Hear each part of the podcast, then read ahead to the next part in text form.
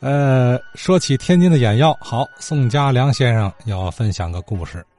这两天就有亲友啊提到那个土方治眼睛疾病这个往事啊，在一个刘泽泽这个做这个治眼药这个广告。我这对眼药这个事儿啊，呃，老眼药铺我还是有一点了解。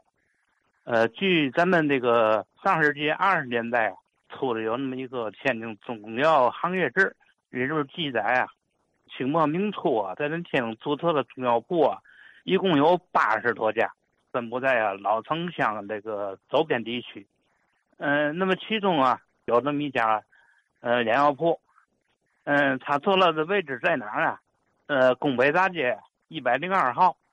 嗯，他在那个天后宫那个大殿那个那个后院啊，嗯，有一个走老店，好像是还设一个专卖眼药那么柜台。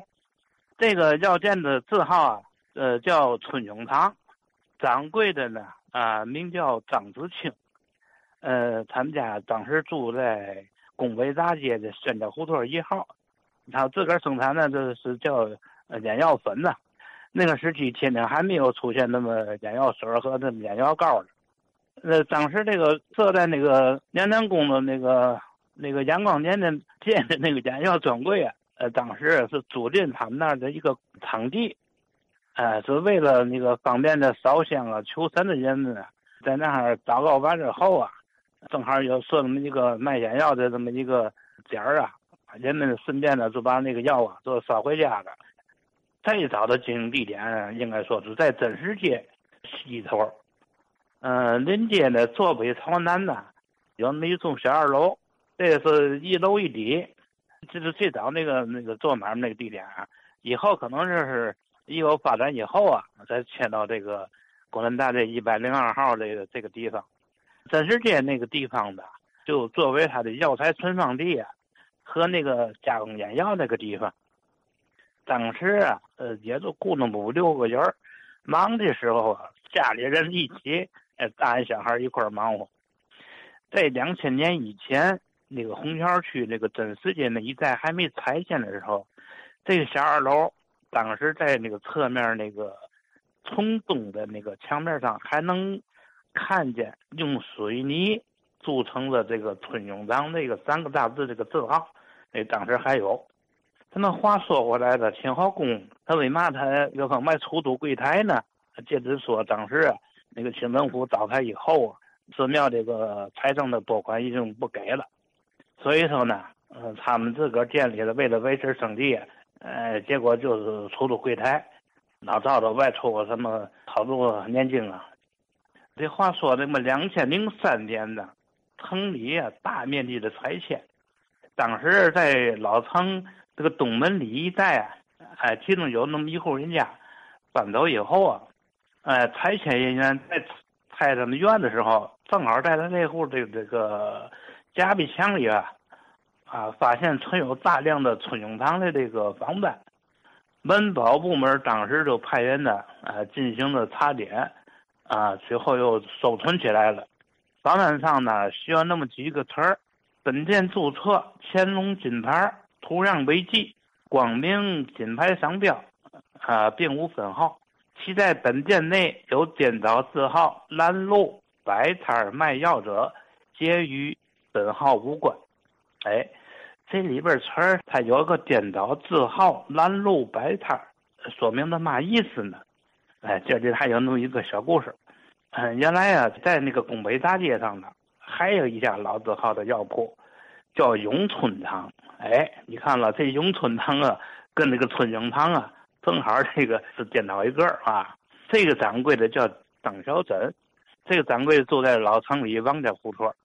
春永堂和永春堂虽然都是姓张，但可并不是一家的。这个张小珍这个永春堂药铺啊，它是以卖文药为主，还兼卖一些个时令的小药。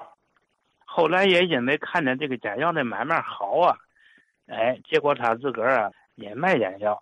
当然了，这个眼药是究竟从外地进的货，还是自个儿鼓捣出来的？这个。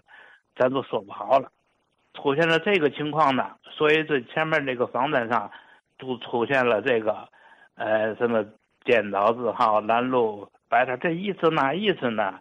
提醒这个这个顾客啊，你买的时候你看好了。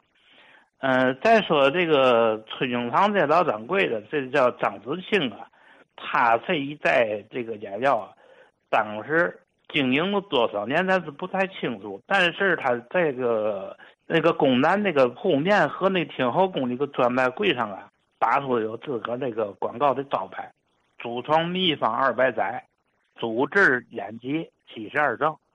春永堂的买卖的鼎盛时期，还得说是二十年代初到三十年代初，这十年，他的这个产品呢，最后都卖在海外市场，销入到东南亚一带，呃，要货量还非常大。这个当时这个那个新加坡地区人也不多，这个 干解药的这个张老先生也很纳闷儿，那你说他那没那么多人，他要那么多眼药是干嘛呢？对吧？后来呢，经过一段时间了解以后啊，哎，这才打听到，原来那个地方啊，患关节炎的人群呢特别多，极少一部分的，哎，用在这个眼药市场上，大部分都经过再加工和深加工，这添加其他的药材吧，还用来治疗啊关节炎、风湿病，哎，所以说后来这才明白，哎，经过他这方面的深加工以后，这个疗效还特别好。那么三十年代中期，随这个外地的眼药膏啊和那个日本进来那个眼药水啊，天津本地的这个这眼药粉呢，就逐步走向衰落了。再一个呢，随随着那个日本的侵华不断向内地侵犯，呃，他这个采购眼药的原材料也进不来了。他主要的原来产地都是在云贵川，他当时的道路也来不了，所以说业务也都停了。春永堂那老掌柜的，大概是在上世纪的三十年代中期过去的，这个药铺后来也都呃关门倒闭了。这顺便说一下，这眼药啊，老式家庭里头啊都有存的这这个东西。我还见过这小眼药片呃，玻璃瓶那个口啊是个花盆式的小喇叭口，呃，是用那个什么白蜡的封的那个口。从在六十年代的时候，我记得好像还在家里还用过了。